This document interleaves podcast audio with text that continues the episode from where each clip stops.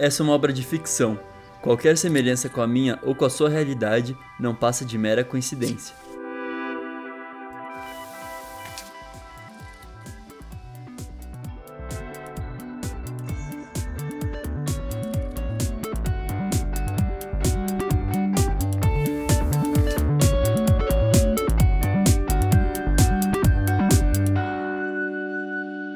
Minha Playlist Infinita, por Jean Vitor Chican. Olá! Recebemos mais uma carta do João, dessa vez a segunda da história sobre o Pedro. Estou muito feliz que a gente está voltando com essa rotina. Antes de eu começar esse episódio, eu vou pedir para vocês seguirem o Instagram minha playlist infinita, porque eu prometo que eu vou voltar a fazer conteúdo para lá. Mas olha só, a carta dessa semana tem o título de The Only Exception do Paramore, que é uma banda que João ouviu muito na adolescência e é uma música que fala sobre se apaixonar, sobre se permitir que, né, se apaixonar e que outra pessoa entre na sua vida, apesar de muitas inseguranças e, muitas questões quanto ao ato de se apaixonar, né? Hayley Williams arrasou nessa música. Vamos lá, porque eu quero muito saber como que Pedro entrou na vida do João amorosamente. Então vamos lá. Eu nunca cheguei a fazer esse julgamento moral nas cartas que eu te enviei, mas avaliando as músicas dos títulos das cartas até hoje, você deve estar achando que meu gosto musical é a coisa mais clichê e básica do mundo. E parabéns, você acertou. Mas para ser sincero, se apaixonar é tudo isso que eu te descrevi previsível, brega e parece um sorvete de baunilha com calda de morango, granulado colorido e a bala de goma em formato de ursinho. E eu nem gosto de sorvete de baunilha e de calda de morango, e muito menos o granulado colorido e principalmente a bala de goma em formato de ursinho. Eu não gosto do aroma sintético, do gosto exagerado e artificial e do excesso de açúcar que envolve todo o processo. E essa última descrição vale tanto pro sorvete quanto pro ato de se apaixonar.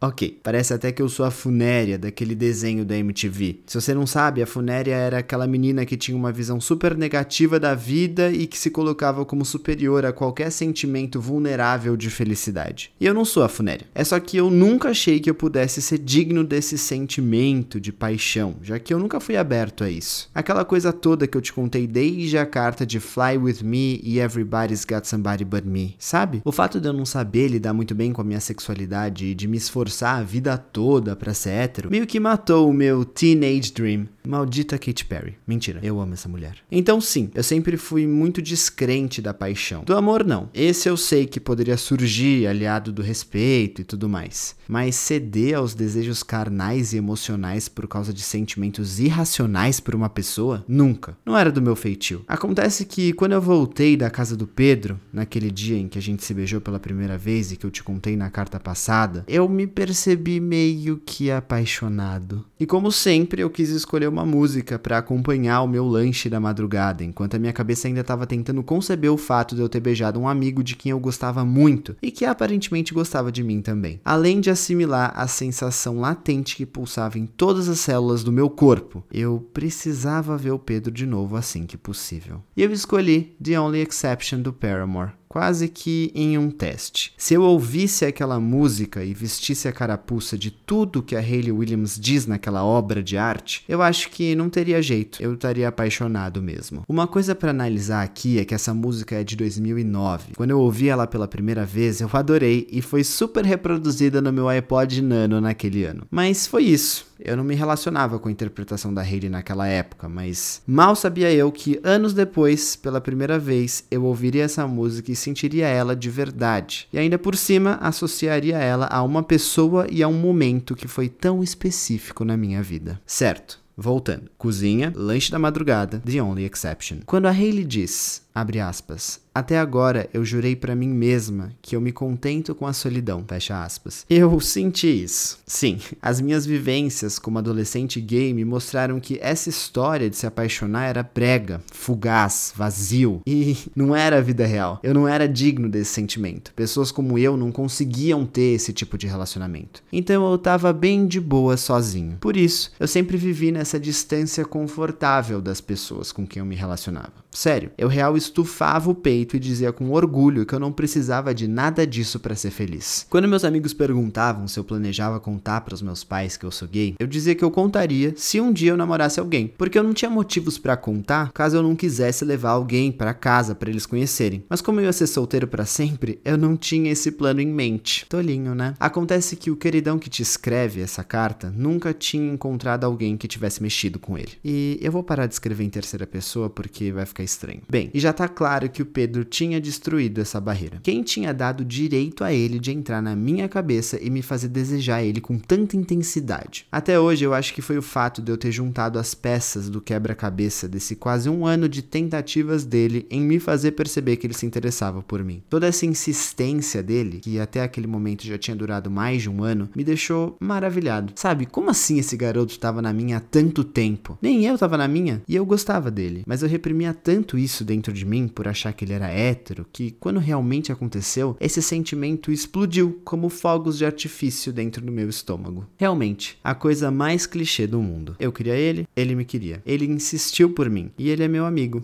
Pronto, basicamente o Teenage Dream da Katy Perry. Mas o meu lado orgulhoso atacava fortemente na hora que eu avaliava tudo isso comendo bolacha de água e sal com requeijão às quatro da manhã na cozinha. Sério. Foi tudo real? Porque até então eu nunca tinha botado fé nesse tipo de sentimento. E foi nesse momento que a música chegou nos 2 minutos e 54 segundos, em que a Hayley fala essa frase aqui, abre aspas. Eu tenho muita noção da realidade, mas eu não consigo ignorar o que tá bem na minha frente. Eu sei que você vai me deixar de manhã quando você acordar. Só me deixe com uma prova de que isso é real. Fecha aspas. E para mim, claramente aquilo era fake. Eu não podia acreditar que uma coisa tão boa e utópica pudesse estar acontecendo comigo. A vida não é um filme e definitivamente não é o clipe de Teenage Dream. Então, eu sabia que eu ia me dar mal se eu me jogasse de braços abertos nesse sentimento todo. Sim, eu realmente ia, mas não pelos motivos que eu imaginava. Enfim, eu precisava de uma prova que aquilo fosse real, para eu conseguir dormir tranquilo por estar desejando tanto ver o Pedro de novo. E eu precisava me sentir menos louco por estar com um sorriso tão bobo no rosto. E foi aí que eu me apeguei a uma coisa. Ele tinha me deixado uma prova. Ele pediu para que eu não saísse com outras pessoas. E, sei lá,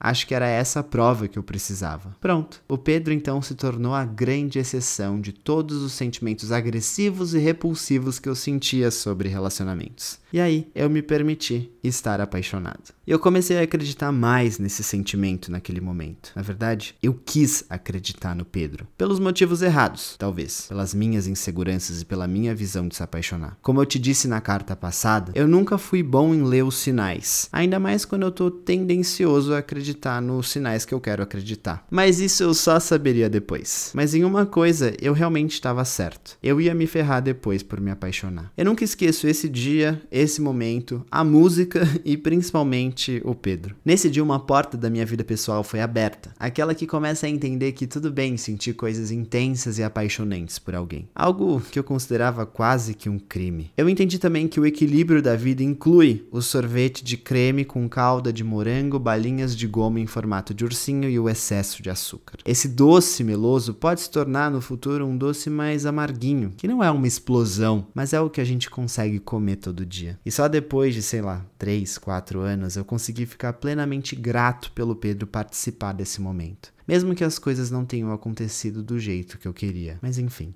eu continuo a contar essa história nas próximas cartas.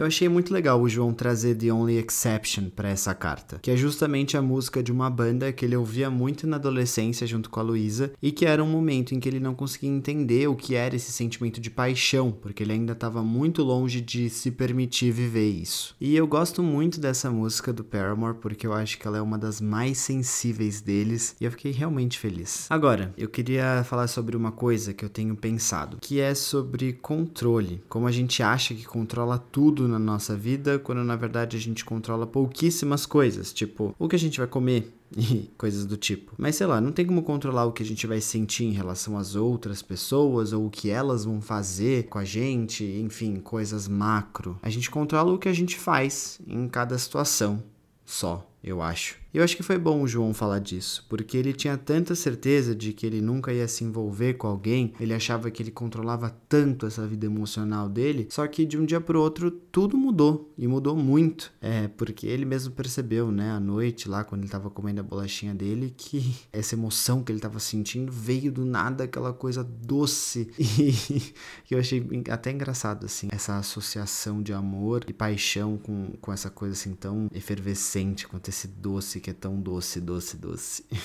Mas enfim, eu achei essa carta bonitinha mesmo, porque foi legal ver ele se apaixonar. Agora eu poderia falar sobre mil histórias bonitinhas de paixão que me lembraram essa carta, só que eu prefiro pedir a opinião de vocês. Que filme ou livro, ou enfim, qualquer história, coisa do audiovisual, que essa carta lembrou vocês? Porque eu poderia aqui falar vários, mas eu quero saber o que vocês acham. Então um beijo e até semana que vem.